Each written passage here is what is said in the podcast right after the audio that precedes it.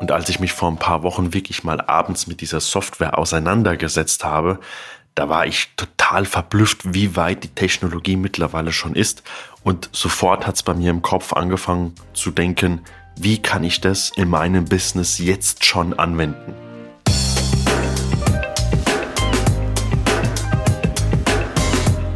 Hallo und herzlich willkommen zu einer neuen Folge des Makler Podcasts. Und wie ihr im Titel schon entnehmen könnt, wir haben mal die Software ChatGPT. Ich denke, dem, äh, diese Software sollte mittlerweile den meisten ein Begriff sein. Ähm, mal gefragt, was denn ein erfolgreicher Immobilienmakler an charakterlichen Eigenschaften haben sollte, damit er auch wirklich erfolgreich werden kann und auch erfolgreich bleibt. Aber erstmal ganz kurz vorweg, was ist ChatGPT? Und auch diese Frage habe ich mal dieser künstlichen Intelligenz gestellt. Und die wird also wie folgt beantwortet. ChatGPT ist eine, ist ein künstliches Intelligenzmodell, das von OpenAI, also das ist die Softwarefirma OpenAI, entwickelt wurde. Es nutzt eine Technologie namens Transformer, die es ihm ermöglicht, natürliche Sprache zu verstehen und zu generieren. Es kann verwendet werden, um Texte zu generieren, Fragen zu beantworten, Übersetzungen zu erstellen und vieles mehr. Es ist ein sehr leistungsfähiges Modell, das auf großen Mengen an Texten trainiert wurde und daher in der Lage ist, menschenähnliche Antworten zu geben. ChatGPT kann in einer Vielzahl von Anwendungen eingesetzt werden, wie zum Beispiel in Chatbots, virtuellen Assistenten, Übersetzungstools und vielem mehr. Also ganz kurz zu OpenAI, zu dieser ähm, Softwarefirma. Ich habe gerade heute ähm, gelesen, einen Bericht, ähm, dass Microsoft äh, circa 10 Milliarden Dollar ähm, investiert in OpenAI, also sich gewisse Anteile gekauft hat. Und ähm, OpenAI ist meines Wissens nach besteht es nicht nur aus ChatGPT, sondern die haben noch viele weitere Themen. Aber ChatGPT ist so in den letzten Wochen ähm, ja auch in den Mainstream-Medien angekommen, weil es doch wirklich eine extrem spannende und sehr, sehr gut funktionierende und vor allen Dingen frei zugängliche, zumindest noch frei zugängliche und kostenlose ähm, ja, Variante ist äh, einer künstlichen Intelligenz. Und wie ihr gerade schon gehört habt, dient das vorrangig dazu, Texte zu erstellen. Und ich habe mich damit in den letzten Wochen ein bisschen befasst und muss sagen, ich habe auch mit dem einen oder anderen gesprochen, jetzt keinem Maklerkollegen, sondern anderen Unternehmern oder anderen ja, Online-Marketing-Leuten. Und viele nutzen das beispielsweise im Online-Marketing, um sich wirklich Skripte schreiben zu lassen für Ads. Also das funktioniert damit schon sehr, sehr gut. Oder Blogartikel zu schreiben. Ich habe mir selbst zwei, drei, ähm, zwei, drei Instagram-Beiträge schon schreiben lassen. Die sind noch nicht veröffentlicht, äh, die werde ich noch veröffentlichen. Aber das geht relativ fix. Du gibst äh, ein paar Stichpunkte ein, um was du dir ungefähr vorstellst. Und dann dauert das circa, ja, ich sage jetzt mal vielleicht eine Minute. Und dann hast du am Ende irgendwie zehn Stichpunkte da stehen. Ähm, die du dann nutzen kannst auf Instagram. Oder wie ich jetzt heute, in dem Falle sind es neun ähm, einzelne Punkte von charakterlichen Eigenschaften ähm, wie gesagt, die ich ChatGPT jetzt mal gestellt habe und wo ich sagen würde, die kann man auch alle so in der Praxis auch, äh, ja, die kann man nutzen und die sollte man auch definitiv haben. Und deshalb nehme ich euch heute mal mit da rein. Äh, aber ganz kurz nochmal zu dieser Software. Also ähm, was zum Beispiel für uns Makler schon funktioniert und was auch wirklich natürlich es ist noch lange nicht bei 100 Prozent. Also meiner, meinem Qualitätsanspruch entspricht es in dieser Sache dann noch nicht. Aber ich habe beispielsweise schon Exposé-Texte über diese Software geschrieben. Also ich gebe dann die Eckdaten der Immobilie ein und ich schreibe dazu, ob es in der Sie-Form oder in der Du-Form geschrieben werden soll, ob es eher ein ausführlicher, blumiger Text ist oder ob es eher, ja, ich sage jetzt mal, auf, auf die Fakten bezogen sein soll. Und die Software ChatGPT, die setzt das Ganze dann für mich um, wie gesagt, innerhalb von einer, vielleicht zwei Minuten, wenn überhaupt.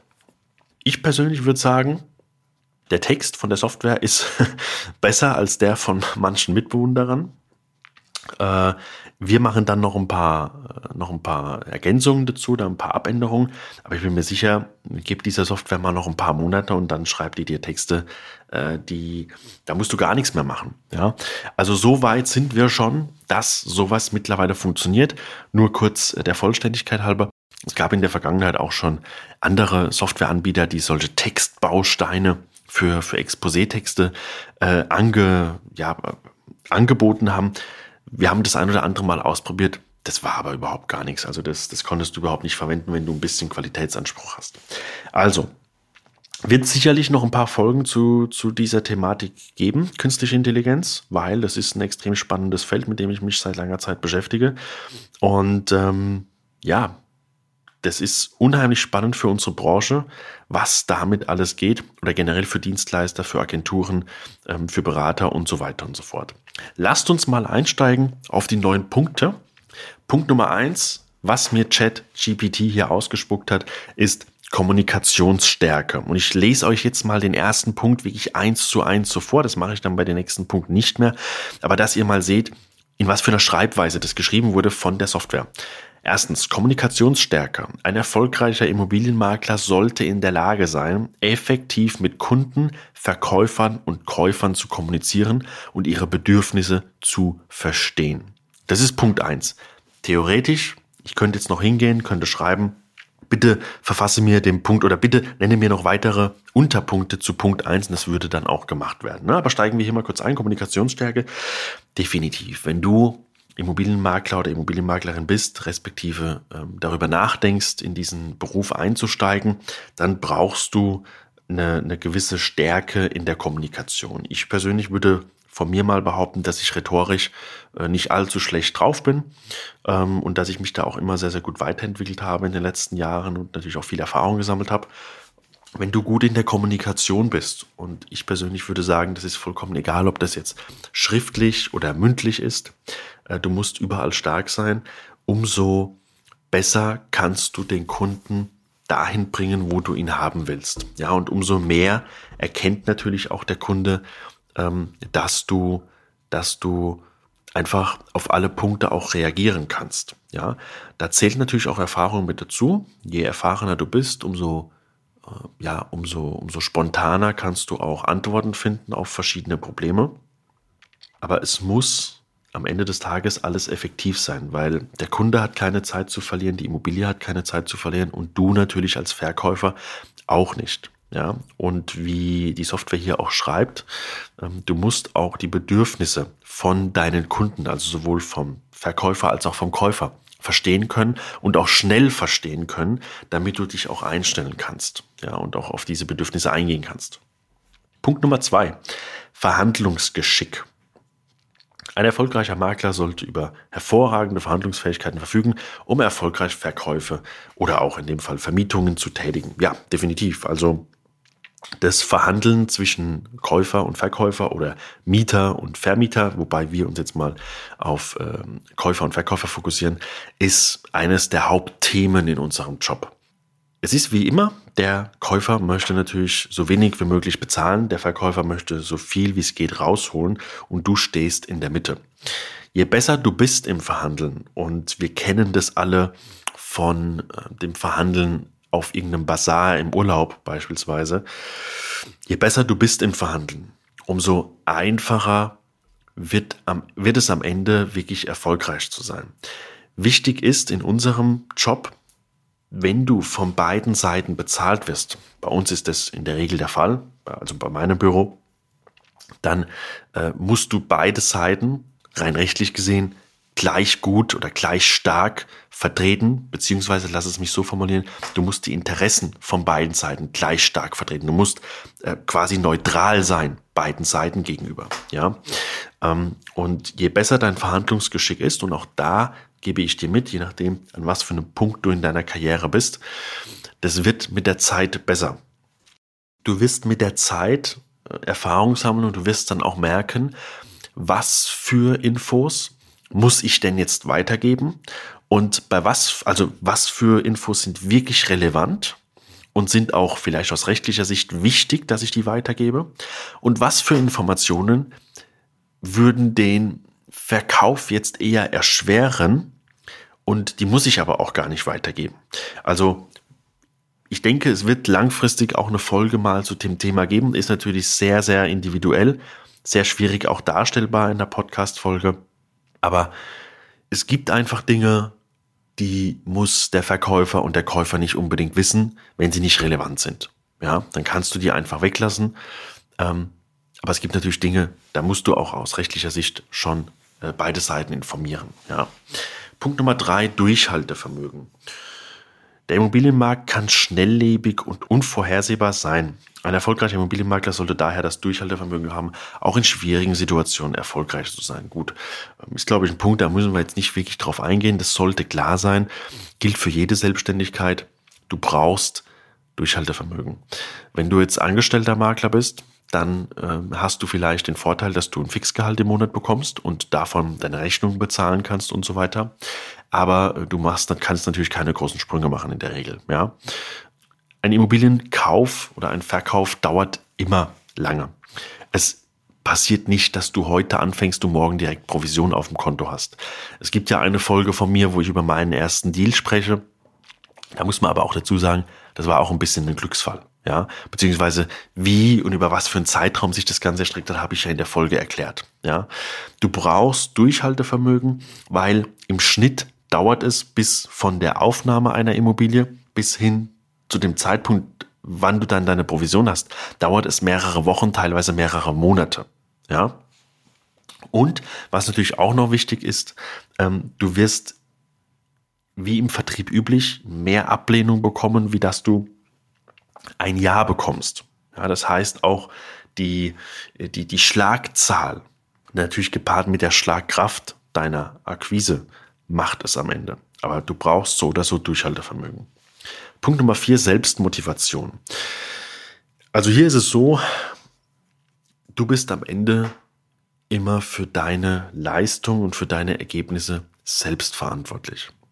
Das ist, glaube ich, ein ganz, ganz, ganz wichtiger Punkt, wenn du gerade darüber nachdenkst, in diese Branche reinzukommen oder von mir aus auch generell dich selbstständig zu machen oder generell in den Vertrieb zu gehen.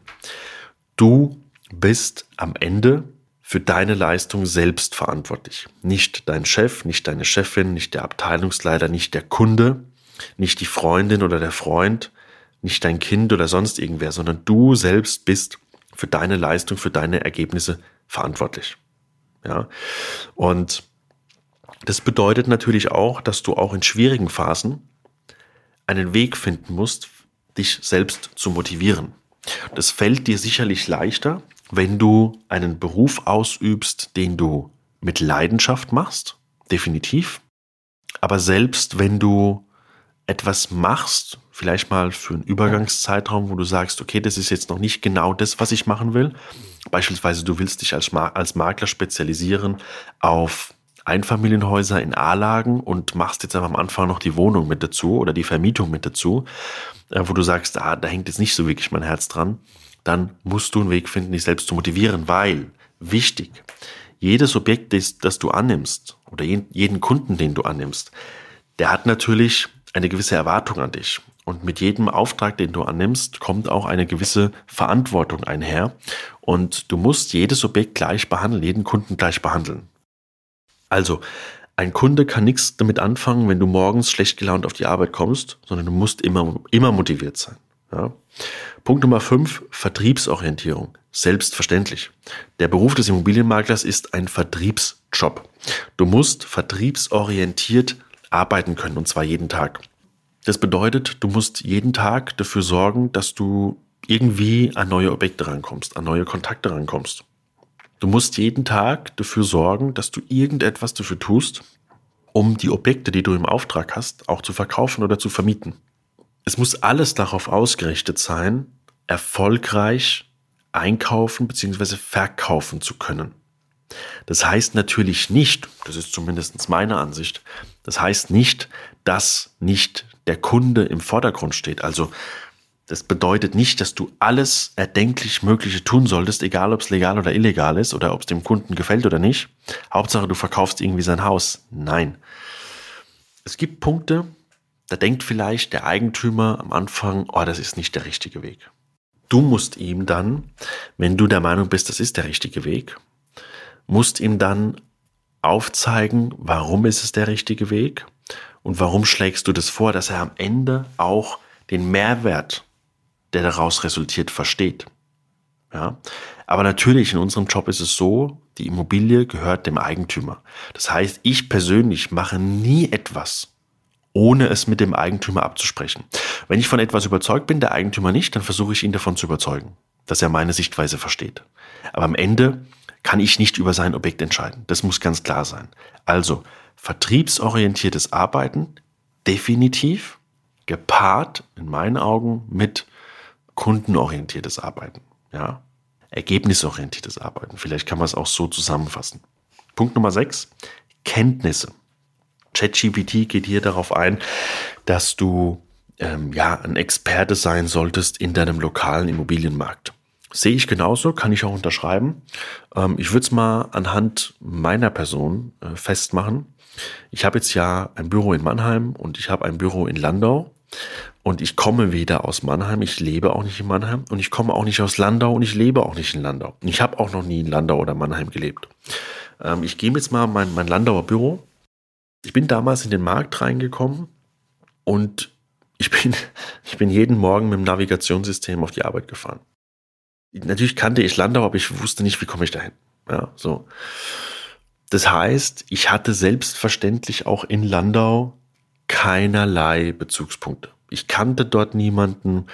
Ich äh, wusste nicht, wo, was ist das für ein Wohngebiet, wo ist ein gutes Wohngebiet, ein schlechtes Wohngebiet, wo ist die Straße und so weiter.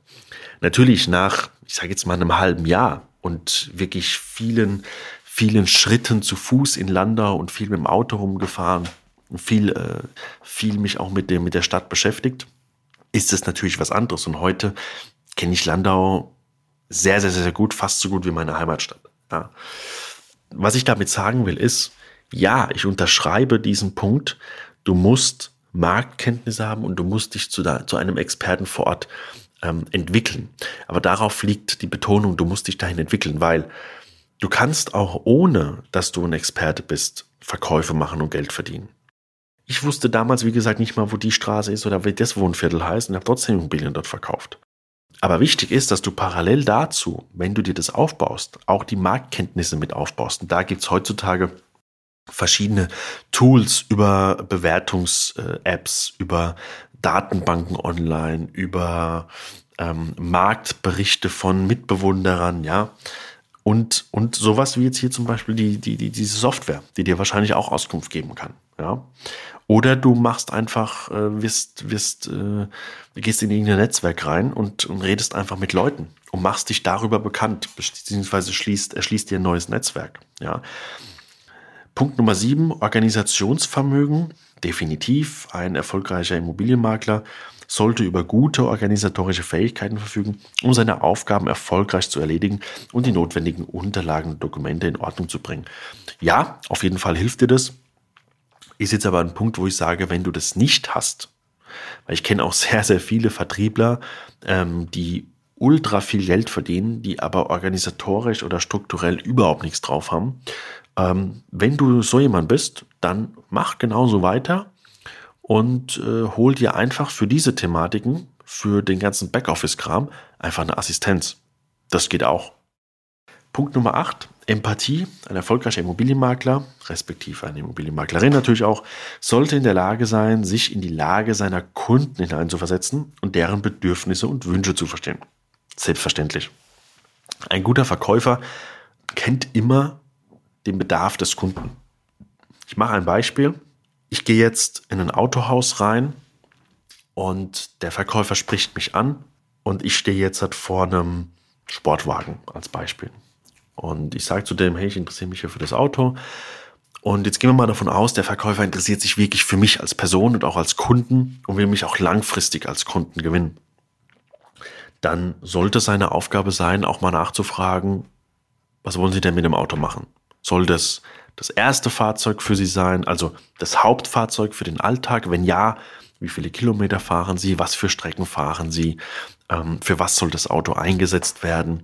Sind Sie Single? Sind Sie verheiratet? Haben Sie Kinder? Haben Sie Hunde? Wie auch immer.